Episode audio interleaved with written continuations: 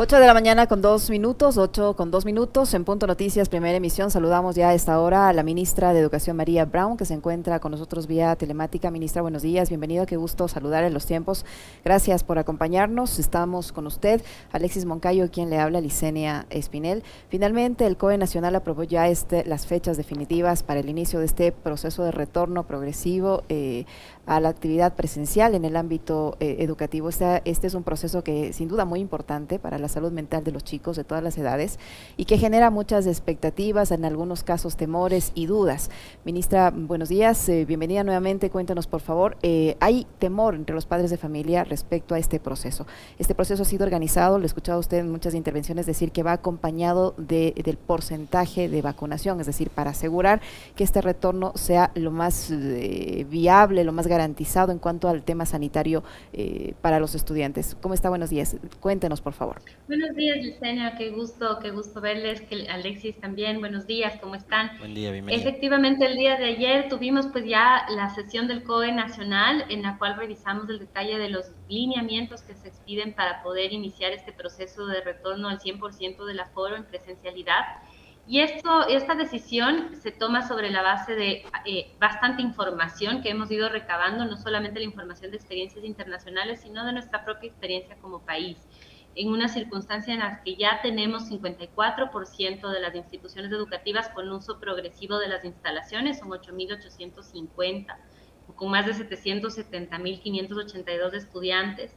En esta experiencia ya pudimos eh, tener varias lecciones aprendidas y ver que efectivamente para estas familias la presencialidad representa un espacio de seguridad en donde el porcentaje de contagios en estudiantes ha sido sumamente bajo, el 0,004% desde el 7 de junio, y esto también nos da la pauta de que en estos espacios, si se respetan estas medidas, si mantenemos el uso de la mascarilla, podemos estar eh, tranquilos y podemos estar seguros.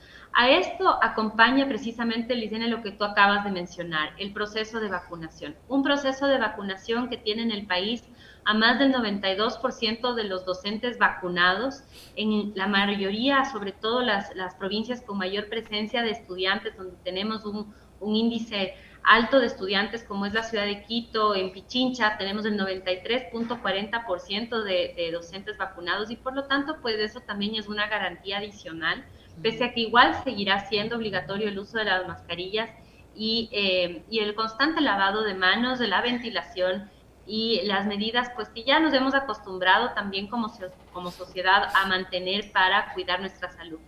En los estudiantes, niños de 12 a 17 años, ya son parte de este Plan Nacional de Vacunación. Estamos además iniciando las campañas de vacunación masiva para poder hacer un ejercicio más rápido en, llegar a nuestra meta. Y a la fecha tenemos, bueno, hasta el lunes, con corte al día lunes, teníamos ya 77.33% de la población de 12 a 17 años del país con una primera dosis y ya hemos llegado hasta el día lunes al 43.65%. Esta cifra se va publicando eh, en, el vacunómetro del Ministerio de Salud Pública y en, estas, y en estos días estamos vacunando un promedio de 30 mil estudiantes por día. Por lo tanto, pues sí, eh, va a ir subiendo de manera, de manera muy acelerada. En, ah, en provincias como Pichincha, ya el 90.49% de los estudiantes, de los niños de 12 a 17 años tienen una primera dosis y una segunda dosis del 69.88%. Esto representa una garantía y una seguridad para los estudiantes y las familias porque estamos próximos a llegar a, una, al 85%, que es esa cifra estimada para la inmunidad colectiva en cada rango etario. Y con los más pequeñitos, que iniciarían en enero, estamos hablando de que los estudiantes de 5 a 11 años se incorporarían a esta medida ya del retorno con el aforo al 100% en enero de 2017 eh, y, sujeto a ese 85% con las dos dosis. hasta el lunes ya teníamos el 43.97% de estudiantes en ese rango etario ya con la primera dosis de vacunación y estamos iniciando las segundas dosis toda vez que han empezado a, a transcurrir los 28 días luego de haber sido aplicada la primera dosis. Esto, esto, esto debería dar también alguna tranquilidad a las familias en el sentido de que ya hemos podido observar que la vacunación en los niños ha sido exitosa, que no tienen efectos adversos graves. De hecho, si algo muestran menos efectos adversos que los adultos, por supuesto, como toda vacuna, siempre los más chiquititos les da un poquito de susto el pinchazo, pero es algo momentáneo, pasa en ese momento y los efectos adversos eh, son, son menores, a lo mejor un poquito de dolor en el brazo, puede alguno que otro hacer un poquito de fiebre como con cualquier otra vacuna, pero nada más. Y eso también nos da las familias que todavía no, no han podido tener a sus hijos en la vacunación, les invitamos a que acudan a los puntos de vacunación que, que ahora son sí en las instituciones educativas, continuamos convocando dentro de las instituciones educativas, pero también se suman algunos puntos de vacunación masiva en las distintas ciudades del país, en particular en Quito, pues sí han estado funcionando ya desde el lunes eh, y también tendremos algunos puntos de vacunación durante el fin de semana.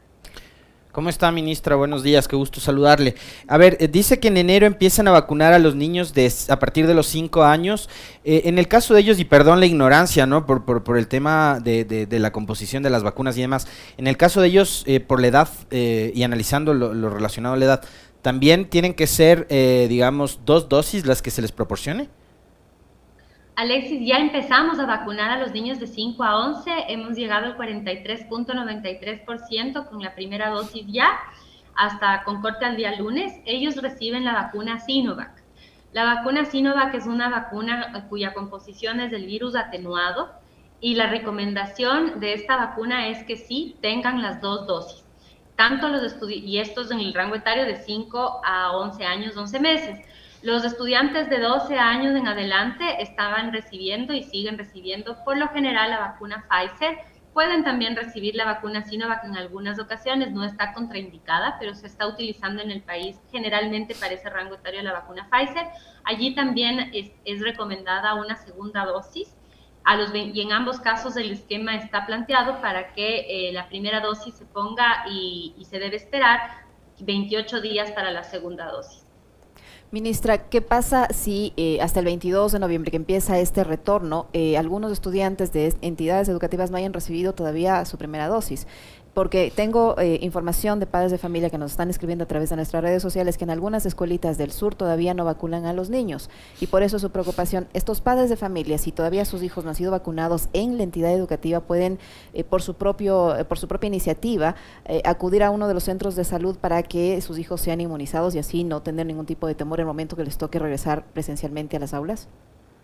Así es, ellos pueden eh, o esperar a la convocatoria de la institución educativa, pero ahora con las vacunaciones masivas pueden acercarse a los centros de vacunación masiva, como son el Centro Comercial Quicentro Sur.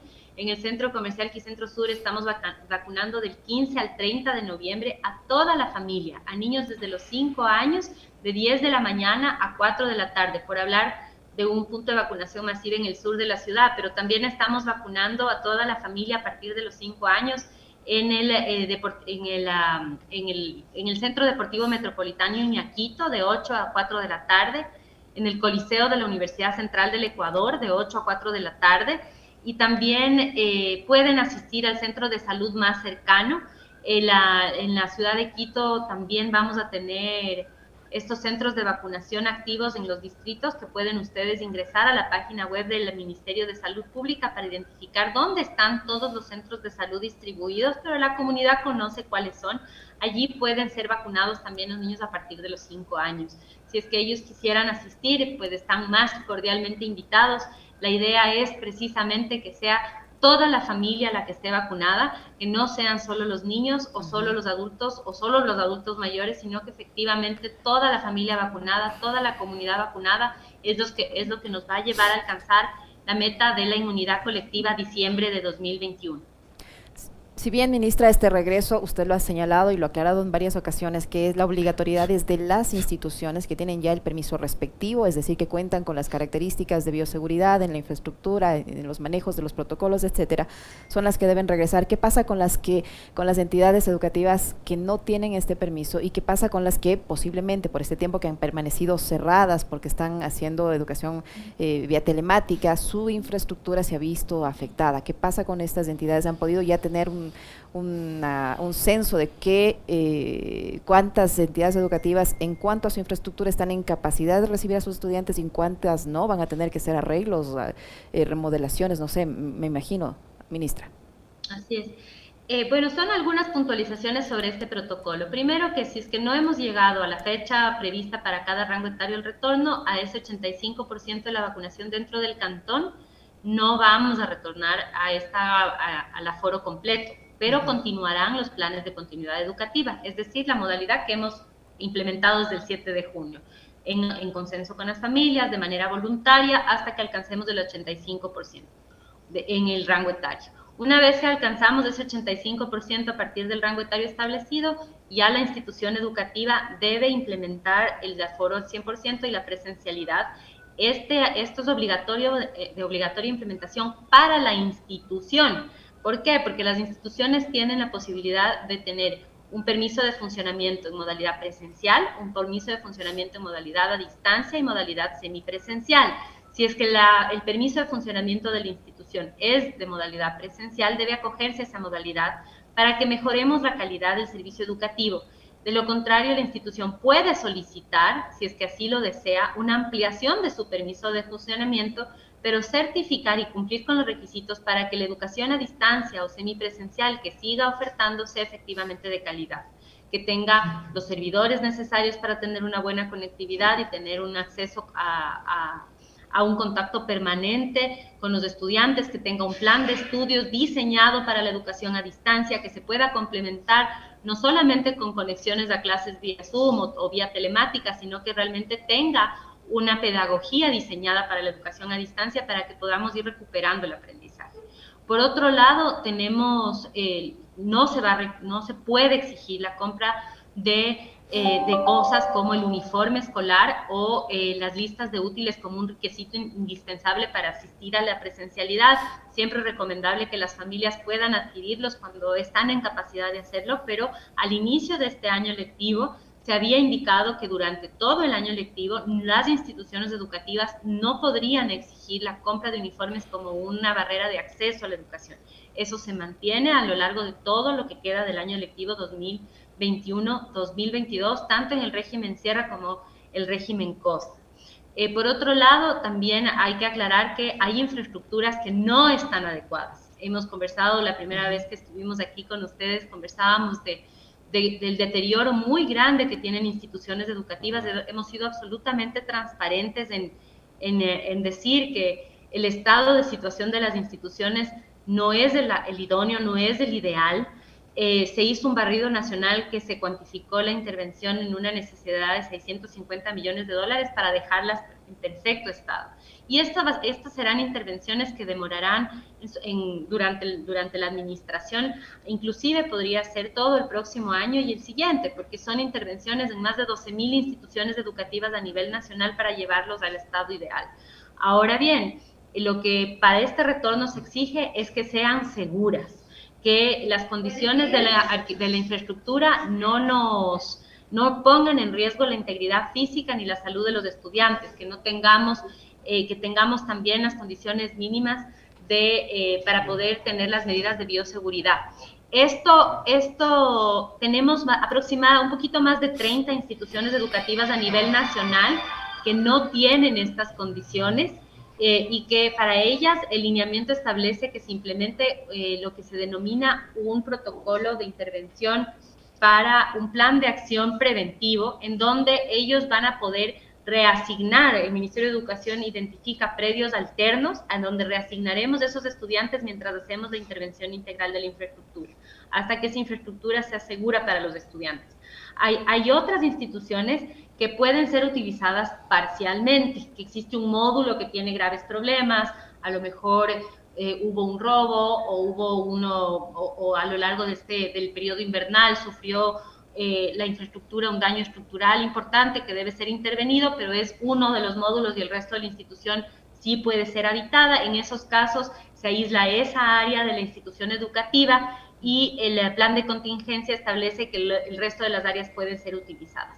Para poder implementar estos planes de contingencia, el lineamiento establece también una mayor flexibilidad al horario escolar, al currículo escolar, nos permite que los estudiantes puedan ingresar de forma escalonada, que no tengamos una sola hora de ingreso, sobre todo en las instituciones en donde hay mucha presencia de estudiantes, para que podamos tener un, una, no tengamos aglomeraciones a una misma hora en los, en los lugares de entrada y salida y sobre todo se exige que los espacios de uso común para los recreos tampoco sean utilizados por el 100% de los estudiantes al mismo tiempo en instituciones con mucha población estudiantil.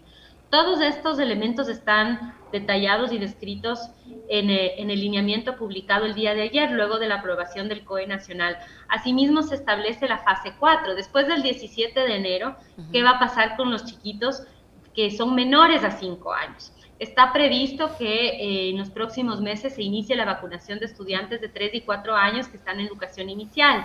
Esta fecha todavía no está confirmada y el protocolo establece que una vez determinemos cuándo vamos a llegar al 85% de la vacunación de esa población, una vez se haya iniciado, también puedan reiniciar al 100% de aforo los eh, centros de desarrollo infantil y, eh, y en las instituciones educativas los niveles de educación inicial.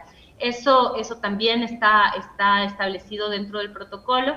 Asimismo, se plantea qué pasa cuando el cantón no ha llegado al 85%. Retornarán a estas clases solamente después de que hayan transcurrido 14 días, o sea, al, día 15, después de la segunda dosis. El, en donde hayamos alcanzado en el cantón el, el 85%, 14 días después, entonces ahí podemos iniciar, iniciar las clases.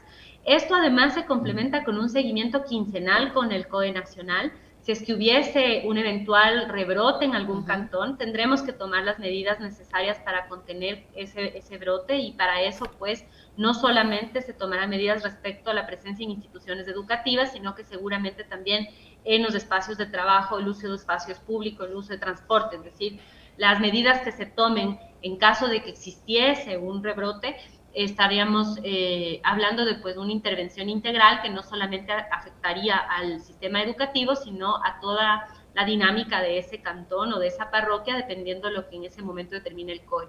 La meta es llegar a ese 85% de vacunación a nivel nacional de toda la población vacunable en diciembre, precisamente para evitar que existan estos rebrotes. Y por eso es que llamamos a la comunidad, primero, a no, no relajarse Todavía no, estamos en los últimos meses eh, para llegar a esta, a esta gran meta de la inmunidad colectiva. El relajarse ahora puede implicar que las personas que aún no están vacunadas se puedan complicar en un contagio de COVID. Entonces, siempre pedirle a la ciudadanía esa sensibilidad de mantener las medidas de bioseguridad, sobre todo el uso correcto de mascarilla, porque lo que hemos podido identificar es que los contagios no se dan en las instituciones educativas, típicamente no son no es ahí en donde existen contagios masivos, tampoco en los lugares de trabajo, es en sitios en donde se quitan las mascarillas, en fiestas en donde se relajan esas medidas de bioseguridad, que se comparten alimentos, que se comparten vasos. Son, son cosas que toda la población conoce, que representan un riesgo y es cuando se cede en esto, cuando no se es riguroso en este control, cuando tenemos problemas. Ministra, eh, ahí eh, digamos, el, ministerio cuenta con presupuesto para readecuar eh, las instituciones que usted decía, no están en buenas condiciones, y para un tema que, eh, digamos, puede parecer cotidiano, pero que no deja de ser importante, porque usted, digamos, de entrada dijo hay que seguir manteniendo las medidas de bioseguridad, y esas medidas de bioseguridad digamos, cuando empezó este, esta pandemia era el permanente lavado de manos con agua y con jabón, el uso de alcohol y de gel antibacterial y el uso de mascarilla. Em, ¿Qué va a pasar con, eh, con eso? Eh, las escuelas, los colegios, sobre todo en el campo fiscomisional, van a contar con jabón en los baños, con alcohol en las aulas, etcétera. ¿Cómo van ustedes a, a dotar de estos implementos a las escuelas y colegios y si han destinado un presupuesto para eso, porque en este gobierno lo que están haciendo es recortando presupuesto para todo, entonces digo, capaz que aquí también van a, van a hacer lo mismo. Efectivamente, tenemos un presupuesto previsto para atender las necesidades de la infraestructura educativa, que además se suma a la, al, se suma también a las iniciativas que hemos desarrollado, como son también el llamado a, las, a, los, a, los gobiernos autónomos descentralizados a sumarse a priorizar la dotación de agua, saneamiento, que son competencias de los gobiernos autónomos descentralizados. Eh, el, el, tema de la dotación de agua y saneamiento es algo que no solamente eh, favorece el tema del control de la pandemia, sino también la reducción de los índices de desnutrición crónica infantil, entre otros. Entonces, siempre este llamado a los GATS a priorizar esta dotación de agua. Dentro de las instituciones educativas, uno de los requisitos es que exista eh, o las medidas para el lavado de manos correcto o una alternativa, es decir, que exista alguna dotación, si no es de agua corriente, de agua eh, para que eh, los estudiantes puedan volver a clases. Esta es una de las condiciones que el, protocolo establece como indispensable. En cuanto a infraestructura, este año ya hemos hecho algunas intervenciones integrales en más de 900 instituciones educativas en el país. Hemos reiniciado algunas obras eh, para repotenciación de instituciones educativas, siete para ser exactos, con fondos eh, ya financiada para ser ejecutados en lo, que, en lo que queda del año 2021 y 2022. Esto nos va a ayudar también a eh, mejorar las condiciones de varias comunidades que tenían infraestructura que desde el año 2012 se había ofrecido a las comunidades, pero que no se había cumplido y que pues existía esta expectativa. Son siete comunidades en donde estaremos invirtiendo a partir de este año. En cuanto al próximo año, el presupuesto que se ha presentado en la proforma, que sigue en la Asamblea Nacional, todavía no ha sido aprobada, pero el presupuesto de educación plantea 100, un poco más de 100 millones de dólares de eh, recursos para infraestructura educativa y un poco más de 50 millones de dólares para mantenimiento y equipamiento de infraestructuras. estos serían los mantenimientos preventivos, correctivos, eh, y, y eso, esos recursos incluyen en algunos casos fondos que serán utilizados para reapertura de instituciones educativas rurales que también permitirán que estemos más cerca de la comunidad. A estos, recursos, como, como hablábamos al inicio, eh, no, no, son, siempre, siempre la inversión en educación, eh, nosotros quisiéramos que sea mayor. Eh, la, la, inversión en educación es la mejor inversión que podemos hacer para el desarrollo de un país, pero estamos satisfechos con lo que ha planteado el Ministerio de Finanzas luego de, de nuestro trabajo conjunto y de nuestras negociaciones y revisión del presupuesto general, hay un incremento respecto al presupuesto codificado del 2021 en esta proforma del 17% de lo que se codificó en el, en el año 2021. Entonces, pese a que hay reducciones en el gasto público, en educación, vemos que existe inclusive un incremento respecto a lo que se había codificado para el 2021 y 2022 y eso pues nos alegra porque es la muestra de que el gobierno nacional, el gobierno del encuentro, eh, liderado por el presidente, sí está priorizando la educación, la está planteando como un eje fundamental para el desarrollo. Otro elemento que esta proforma plantea, que encontramos, al menos yo celebro, es que hemos logrado que se traslade todos los montos referentes a salarios de docentes al gasto corriente, pese a que esto parecería obvio, porque el gasto permanente debería ser financiado con, fondos también permanentes. En el Ministerio de Educación el presupuesto contemplaba cerca de 30 mil docentes contratados a través de proyectos de inversión. Esto distorsiona el presupuesto del ministerio porque el, gasto de, salarios no es un gasto de inversión, es un gasto que debe sostenerse en el tiempo y de hecho debe además permitirnos mantener el número de docentes y, sustituir docentes en instituciones en donde todavía la plantilla no es completa.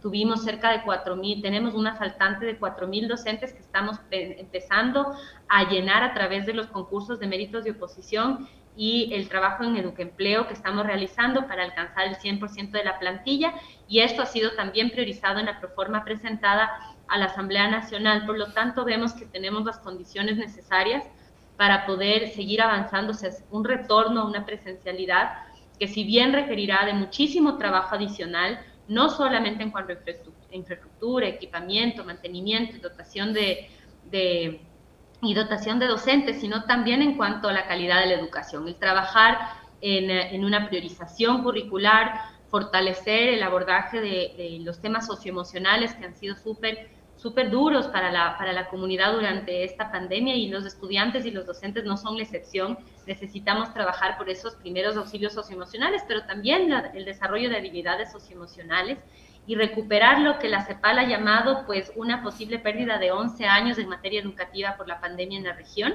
que no excluye al Ecuador, al contrario, nosotros vemos que ese es un rezago que, que, nosotros también vamos a sufrir pese a todos los esfuerzos que se ha hecho por mantener una educación a distancia. La presencialidad es insustituible cuando hablamos de, de un país en donde la conectividad sigue siendo baja, en donde los niños más pequeñitos no se adecúan bien a modalidades de educación a distancia y es por eso que hemos sopesado, Alexis, los beneficios y los riesgos. Y realmente con este 85% de vacunación, los riesgos son mínimos y los beneficios de una educación presencial. Así no sea la institución educativa perfecta que todos soñaríamos, pero tener esa presencialidad es un valor agregado tan grande al desarrollo de los estudiantes que pensamos que vale la pena eh, vale la pena que las familias lo vean, conversen y lo, y, lo apliquen. Ministra, después de, después de lo que nos ha tocado vivir, eh, la vez anterior creo que lo, lo conversamos con usted, ah, profundizamos un poco este tema, pero quizás ahora eh, ustedes con, la investigación, con, los casos que han visto, ya con la experiencia que hay de los eh, establecimientos que han venido trabajando también con el, con el retorno eh, paulatino, ¿qué otro tipo de conclusiones han sacado y qué estrategias van a implementar ustedes como ministerio y también desde las unidades educativas? para que los chicos puedan recobrar un poco, eh, digamos, la, normalidad, ¿no? Porque para ellos también lo que usted decía, el, el empezar a estudiar por computadora, para los más pequeños, para los más grandes quizás otro tipo de problemas, ¿no? Probablemente de carácter psicológico, mental, el alejarse de sus compañeros, están en la etapa de crecimiento, de hacer amigos, de jugar, de, de, distraerse por fuera de casa, el encierro mismo significó para ellos probablemente un trauma como fue para todos, ¿no? Pero más para los chicos. Entonces, ¿qué estrategias ustedes van a utilizar para recuperar lo que ha sido probablemente esta, esta esta etapa de tiempo perdido, porque me parece que sí, para los, para los, sobre todo para los más jóvenes y los niños, puede ser así, porque se alteró, digamos, esa fase de aprendizaje en la que ellos estaban. ¿Qué es lo que se va a hacer para tratar de mejorar eso, ministra? Sí, bueno, no hablaría de un tiempo perdido porque hemos aprendido también muchas cosas a lo largo de la pandemia, pero definitivamente sí hay un rezago en el desarrollo educativo en el mundo, no es específico Ecuador, es, es, uno de los mayores impactos de esta pandemia. No sé si recuerdan que la vez pasada conversábamos de la estrategia de puntos de reencuentro. Esta fue una iniciativa que nos permitía también tener este diagnóstico inicial. Estamos próximos a publicar los resultados de esta experiencia. Fueron 281.199 estudiantes que asistieron a estos puntos, 2.480 puntos a nivel nacional. Y esto nos dio información sumamente interesante de cómo estaba eh, la, situación que estaban pasando los estudiantes a nivel nacional, la composición de, nuestro, de nuestros estudiantes. Por ejemplo, identificamos dentro de esos 281 mil estudiantes de Alexis, 3.323, un poco casi el 1.18% de, de, de, esa población, no, no estaba matriculada en el sistema educativo pese a estar en edad escolar. Eh, y, y, fueron a los puntos de encuentro, pudimos pudimos llamarlo, pero esto es extrapolable porque es como una investigación con una muestra muy, muy robusta, 281 mil es una muestra muy robusta. Eh, pudimos identificar el porcentaje de estudiantes con discapacidad. 1.70% de los estudiantes que acudieron a estos eh, puntos de encuentro eh, tenían alguna discapacidad. El, el 7.5% estaban en alguna condición de movilidad, ya sea movilidad interna o provenían de otros de otros países y estaban dentro del Ecuador y que nosotros buscábamos también atenderles. E hicimos una, una encuesta sobre los aspectos pedagógicos y psicosociales que nos dio información muy interesante respecto, eh, dependiendo del nivel educativo y en cada zona, cuáles son los principales desafíos. Eh, eh, para darte un ejemplo, con los más chiquititos en los pedagógicos hicimos una evaluación es que podía mantener el equilibrio, caminar de forma recta y, hacer una evaluación de, su, desarrollo psicomotor. Con los más grandes, eh, también ya ir avanzando hacia temas de lectura comprensiva, corrige errores cometidos al momento de leer un texto, comprende lo que lee, este tipo de indicadores. Igual en lo socioemocional, ha mostrado algún síntoma de depresión, de ansiedad y estrés. Y esto ya nos ha dado una información bastante robusta de cuáles son nuestros principales desafíos y hemos podido, a raíz de esta información, tomar decisiones basadas en evidencia para diseñar esta, este programa de priorización curricular, este programa de flexibilización educativa y trabajar sobre cuál será la propuesta que se implementará no solo durante lo que queda de este año lectivo, sino probablemente a lo largo de los próximos años eh, escolares, porque este, este rezago de cerca de 11 años no podrá ser cubierto en, una intervención corta, tiene que ser sostenida, tiene que ser a lo largo del tiempo y tiene que continuar siendo evaluada para que tomemos decisiones acertadas. Ministra, sé que tiene otro compromiso, así que yo le quiero hacer solo un par de preguntas más. Hay eh, personas que a través de nuestras redes sociales se preguntan qué pasa con los niños que no se, que no están vacunados. Ellos van a poder regresar a clases si no tienen la, la, vacuna porque sus padres, hay un sector de la población que hay que reconocer lo que existe, que no creen las vacunas. ¿Qué va a pasar con estos chicos? Pueden regresar a clases presenciales si no están vacunados por un lado y por otro. ¿Y cómo están los niveles de deserción escolar? Cuando usted recibió esta cartera de Estado, los niveles de deserción escolar o de abandono escolar eran bastante elevados. ¿Se ha trabajado en esto durante estos meses? ¿Cómo, cómo está este aspecto del sistema educativo? Empiezo por tu última pregunta. Es muy preocupante el incremento en, la, exclusión educativa, pese a que en la matrícula no hemos tenido una caída muy grave. Luego de estas evaluaciones que acababa de, plantearles, nosotros estimamos un aproximado de 120 mil, 150 mil estudiantes que han dejado de estudiar durante la pandemia. Eh, esto requiere de varias acciones y la presencialidad es la primera. ¿No? Eh, y luego también hacer ejercicios de búsqueda activa, de nivelación, procesos de, que ya se sostienen en el tiempo, como bachillerato acelerado, básica superior flexible, que nos ayudan a reinsertar a los estudiantes al sistema educativo. Sin embargo, es algo muy preocupante y que, bueno, podríamos extendernos mucho sobre cómo, cómo podemos abordarlo, pero la presencialidad es una de las principales estrategias. El segundo tema que mencionas, eh, el, el planteamiento respecto a la vacunación. Una vez llegado al 85%, podemos hablar de una inmunidad colectiva y esos estudiantes podrán asistir de manera presencial a clases eh, porque el entorno tendrá ya una defensa, el entorno tendrá esa inmunidad colectiva. Sin embargo, quienes estarán en mayor riesgo son ellos. Por eso es que a esas familias les hacemos un llamado que vayan a vacunarse, eh, que los niños se vacunen, que los niños que estén vacunados van a estar más protegidos. Y son ellos y sus familias, los que no estén vacunados, quienes van a poder estar en mayor riesgo. Es como cualquier otra vacuna de cualquier otra epidemia, de cualquier otra enfermedad que ha existido en el planeta. Si el estudiante no está vacunado, pues él es el que corre el mayor riesgo y no tanto el resto de la comunidad que ya está inmunizada. Por eso esperemos que este índice sea eh, bastante pequeño. Como vamos viendo en los indicadores del avance de la vacunación, vemos bastante aceptación y conforme son más niños vacunados, también las familias se sienten más tranquilas. Entonces nosotros esperamos que se vayan superando esos miedos, se vayan superando esas, esas a lo mejor eh, desinformaciones y creencias respecto a la vacuna, toda vez que ya tenemos la evidencia de que no está pasando nada eh, que la más bien al contrario lo que vemos es que nos estamos reactivando, que los niños están bien, que están sanos, que no han tenido ningún inconveniente y que han sido pues los que están vacunados, los que están protegiendo a su familia. Y, bueno, y, cerrar tal vez con, esa, con ese último llamado a acudir a vacunarse Recordar que hay estos puntos de vacunación masiva, además de los puntos de vacunación en instituciones educativas y que también se está vacunando en todos los centros de salud del país a eh, personas a partir de los 5 años de edad, tanto en primeras dosis, segundas dosis y las dosis de refuerzo en la población que ya lo requiere. Muchísimas gracias, ministra, por su tiempo y por su apertura. María Brown, ministra de Educación, que ha estado con nosotros. Gracias, ministra. Que tenga un buen día. Muy amable. Encantada. Un feliz día. Lo propio, gracias. 8 con 35 minutos. Una pausa, ya regresamos.